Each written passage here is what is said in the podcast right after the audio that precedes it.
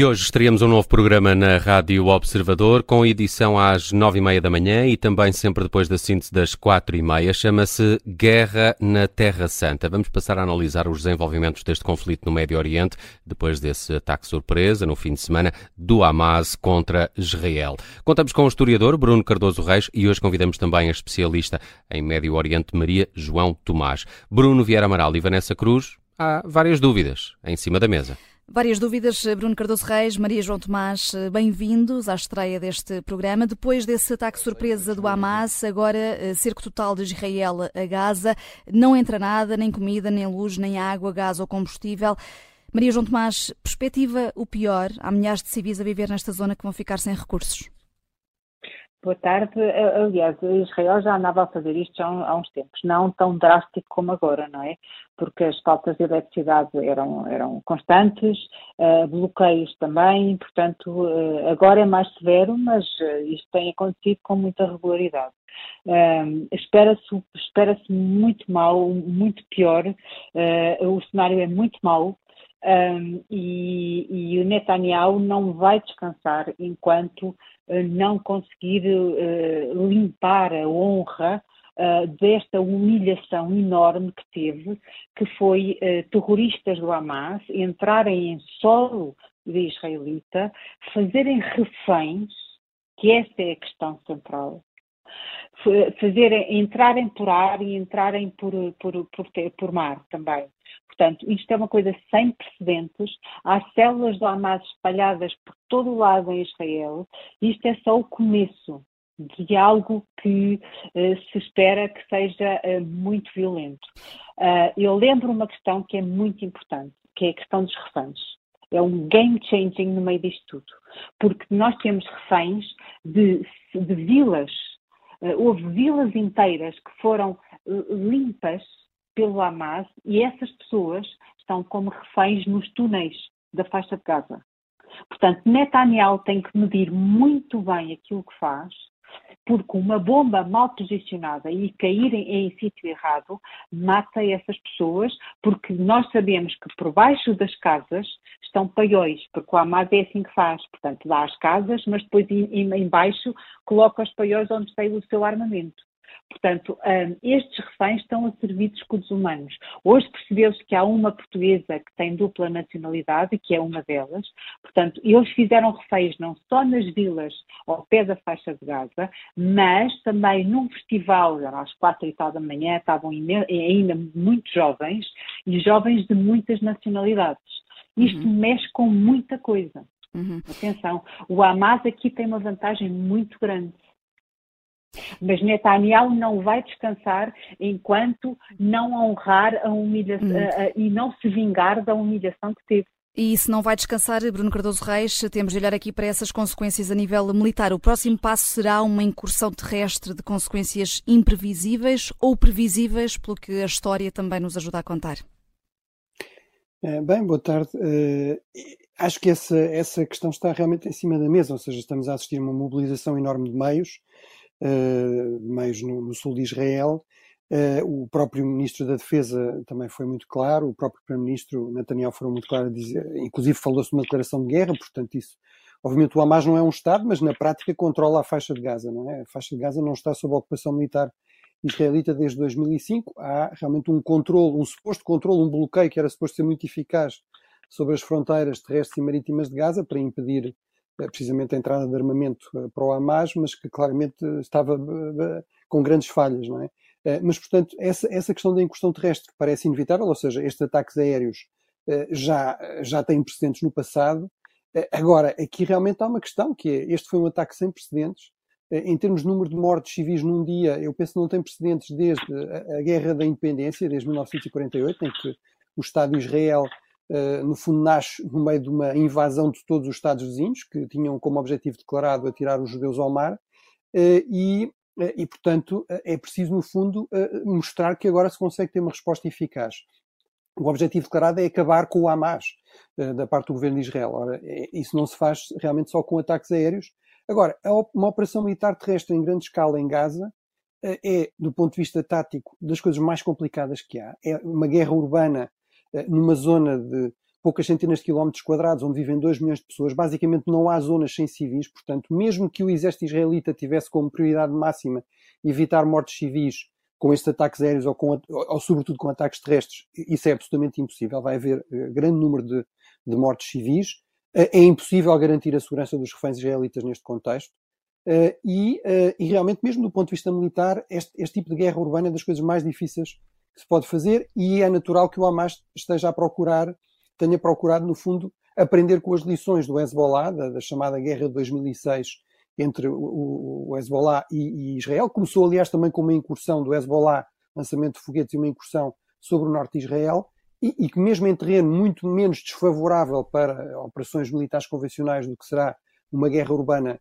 uh, num espaço tão densamente povoado, o exército israelita teve dificuldades significativas. E por último, há a questão estratégica porque tudo isto que revela uma enorme falhanço também do ponto de vista estratégico, sobretudo do governo Netanyahu, que é, qual é o objetivo? É voltar a reocupar Gaza? É voltar a policiar Gaza? É voltar a governar Gaza? Uma, uma, uma região de 2 milhões de habitantes que estarão ainda mais radicalizados e revoltados depois de uma operação em grande escala, produzirá muitos mortos, destruirá muita da infraestrutura. É esse o grande objetivo de Israel, seria essa a vitória. Realmente não se vê aqui opções, boas opções para Israel no contexto deste, desta hum. resposta a este, este raio, a este ataque do Hamas. Hum. E a grande questão que se tem repetido nos últimos dias é como é que uh, os serviços de informação e o, o, sistema de defesa israelita não detectou a ameaça. O Egito, uh, através dos serviços de informações, dizem que uh, diz que Israel ignorou avisos de que estaria para acontecer algo uh, em grande. Netanyahu já vem negar. Maria João Tomás, a ter acontecido, como é que isto foi possível num país que tem, de resto, dos melhores serviços de informações e de defesa do mundo? Ainda acrescentando aquilo que o Bruno estava a dizer, eu acho que o, o grande objetivo de Netanyahu é acabar com a Hamas o, o, o, coisa, o embaixador na, da ONU, na, israelita na ONU, ontem uh, disse isso muito claramente, porque disse que o objetivo do Hamas era acabar com todos os.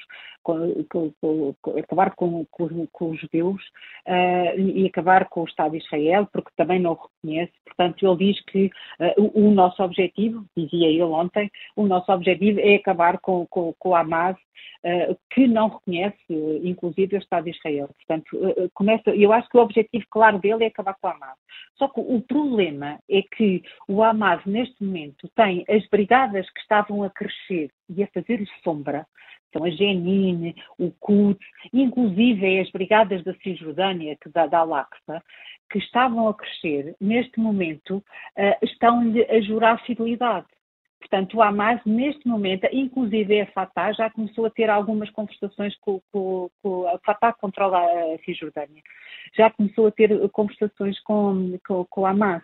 Portanto, nós temos aqui, assim, de repente, uma união de todos os grupos terroristas que, que, que existem na faixa de Gaza, que são 40 quilómetros. São 40 quilómetros. E, e, e, vai ser muito difícil, como o Bruno disse, uma incursão uh, foot on the ground portanto, com tropas uh, no, no, no, em terra. Um, mas o objetivo, claro, é acabar com a hum. Hamas. Só que eu duvido que isso possa, e, e eu já vou responder à sua questão, uh, duvido que isso possa acontecer, porque estão muitas brigadas do lado dele, do lado do Hamas, e ele conseguiu juntar todos os grupos terroristas uh, na, nesta causa. Agora, como é que isto não se soube? Essa é a grande questão. Porque a Mossad já tinha avisado. Ora, se nós em tempos normais temos uma pessoa que está na faixa de Gaza, que quer ir a uma consulta, tem que passar por uma série de checkpoints e aquilo é tudo muito controlado. Como é que um bulldozer, uma retroescavadora, entra por ali adentro? É certo que estamos no sábado, que é o dia eh, da, da semana mais que, que, é o equivalente ao nosso domingo. Só que os judeus levam muito à letra e nem sequer trabalham nesse dia. Portanto, nesse dia não se faz nada. Mas as forças de segurança trabalham. Portanto, como é que se deixaram passar e deixaram entrar uma retroescavadora? Como é que deixaram entrar carros e carros cheios de, de militantes do Hamas armados a, a, a, patrulhar ruas e a fazer reféns? E essa parte é um espanto enorme. Ou é uma falha de segurança muito grande e então aí Netanyahu vai pagar caro esta, esta, esta, esta, esta falha, ou então temos uma outra questão que também se pode pôr, é que Netanyahu sabia que isto ia acontecer, não estava à espera da grandeza deste ataque e estava eh, isto são suposições, portanto, temos aqui duas. Ou realmente estávamos em Sabat, na festa dos tabernáculos, porque está a celebrar agora, e as pessoas estavam completamente distraídas, o que eu duvido, o que eu duvido, porque ali, uma pessoa para ir a uma consulta que vem da faixa de Gaza, tem que, é, é, é, é vista e revista por uma série de checkpoints. Portanto, entrou ali uma retroescavadora e uma série de carros lá para dentro e ninguém viu. A outra questão, que pode também estar, é uma outra hipótese, Netanyahu sabia que isto ia acontecer, não tinha noção da grandeza do ataque e da organização do ataque e deixou que acontecesse porque lhe interessa também. Porquê que lhe interessa? Porquê que interessa a Netanyahu isto? Porque uh, da contestação toda, que há nove meses sai todas as semanas para a rua a contestar a reforma judicial, que Netanyahu quer fazer e que quer abolir com uh, o Tribunal Constitucional, o Supremo Tribunal, que é o nosso Tribunal Constitucional, e que fiscaliza todas as leis do Parlamento, do Knesset, do qual ele tem maioria, com uma extrema-direita nacionalista ultra-radical. O ministro da, Uh, o ministro da Segurança Interna, Ben Gvir, era, foi procurado, uh, era condenado por atos terroristas, foi, foi, foi condenado por atos terroristas, uh, esteve impedido de concorrer a qualquer cargo, cargo público e foi exatamente esse que ele foi escolher para ministro. Portanto, esta coligação de extrema-direita estava a causar muita inquietude internamente em Israel, que há nove meses saía todas as semanas para a rua para contestar o regime. Havia, eh, da parte uhum. internacional, toda a gente estava a condenar não só esta reforma judicial, mas também todos os, os colonatos na Cisjordânia. Portanto, uma união em torno de um inimigo faz com que as pessoas esqueçam isto e se unam em, em, em torno de uma causa maior. Portanto, de alguma forma, eh, isto é uma, é, é uma hipótese, portanto, eh, que, que, está em cima da mesa e é legítima de se pensar. E é legítima de se defender, é defensável. Netanyahu sabia que isto ia acontecer, não tinha noção da grandeza do ataque, achava que conseguia acabar com isto em pouco tempo, porque lhe dava jeito que acontecesse alguma coisa para ele justificar o poder e que a contestação acabasse e que hum. aquilo que os Estados Unidos vieram dizer apoio incondicional coisa que há um mês atrás não estava em cima da mesa, porque estava em cima da mesa as questões que Netanyahu, aquilo que Netanyahu andava a fazer, os, os colonatos, uh, os colonatos na Cisjordânia e a, e a, reforma judicial. Portanto, não sei se este jogo de Netanyahu lhe saiu furado. Agora, uma coisa é certa, isto, o que está em cima da mesa, é uma questão muito, muito complicada para Netanyahu, porque uhum. ele tem reféns de vários países e o Hamas vai obrigá-lo a negociar. Hum. Bruno, e aí uh... é que está a questão. Passamos agora para a questão também do Irão, do envolvimento do Irão, uh, apoiante do Hamas, que já negou qualquer envolvimento. Os Estados Unidos dizem também que não há informação direta que associe o país ao ataque do fim de semana, mas mesmo não estando direto, diretamente envolvido, Bruno, uh, estará o Irão a esfregar as mãos e há ainda o risco de entrar nesta guerra e aí termos uma terceira guerra mundial? Três notas muito breves. Uma, eu realmente estou de acordo, aliás, acho que disse isso, que o Hamas é, é o que o alvo a bater, mas o problema é que isso é um, é um objetivo militar, não é um objetivo estratégico. Um objetivo estratégico implica saber qual é o objetivo político último desejável que se quer atingir, e portanto acho que uh, eliminar o Hamas implica depois governar Gaza, isso não me parece estrategicamente um objetivo muito desejável para Israel, mas não há de facto aqui boas opções. Em relação à questão do, da falhança das informações, eh, o que é evidente e claro é que, pelo menos, não houve nenhuma informação de que havia uma operação com esta escala. Isso realmente, tendo em conta a escala da operação, é, é muito estranho. Certamente passa por boa segurança operacional do Hamas.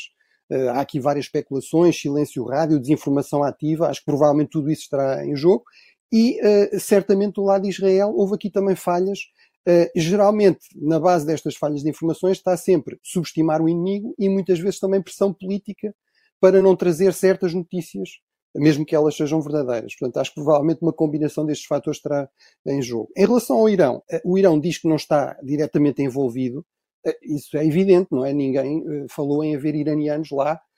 agora, é sabido, está muito comentado, que o Irão, o Irão financia e arma o Hamas como arma e financia ainda em maior escala o Hezbollah, e portanto eu acho estranho que uma operação desta dimensão não tenha sido minimamente coordenada com os principais aliados do Hamas na região, que é precisamente o Hezbollah uh, e o Irão. Uh, acho que um teste ao nível de apoio e de envolvimento do Irão será certamente o comportamento do Hezbollah, e portanto se tivermos realmente uma escalada, ela começará por aí uma escalada, no fundo, com ataques com mísseis. O, uhum. o Hezbollah tem, estima-se, mais de 100 mil mísseis e foguetes de vários tipos, eventualmente até incursões terrestres no norte, que obrigaria, no fundo, Israel a desviar, a, a, dividir as suas forças entre uma frente sul e uma frente, uh, uma frente norte. mas é normal que o Irão diga isso, que não está, que não está diretamente envolvido, mas realmente esse risco de escalada existe e eu diria que é isso exatamente que o Hamas quer. O Hamas quer uma retaliação massiva, quer tropas israelitas eh, no meio das ruas de Gaza eh, e quer o mais possível alargar a guerra, eh, de preferência começando pelo Líbano e pelo Hezbollah, pela Cisjordânia, mas eventualmente até envolvendo mais atores na região. E acho que a presença de um porta-aviões americano nesta região tem muito a ver com um sinal para dissuadir uh, o Irão. Aliás, o presidente Biden disse, não falou no Irão, mas disse, uh, é muito importante deixar claro que isto não é uma ocasião para outros atores na região procurarem aproveitar-se da situação. Faltam-nos aqui falar dos efeitos deste conflito na guerra na Ucrânia, mas vamos fazê-lo já a seguir no Gabinete de Guerra, também com o Bruno Cardoso Reis e a Maria João Tomás.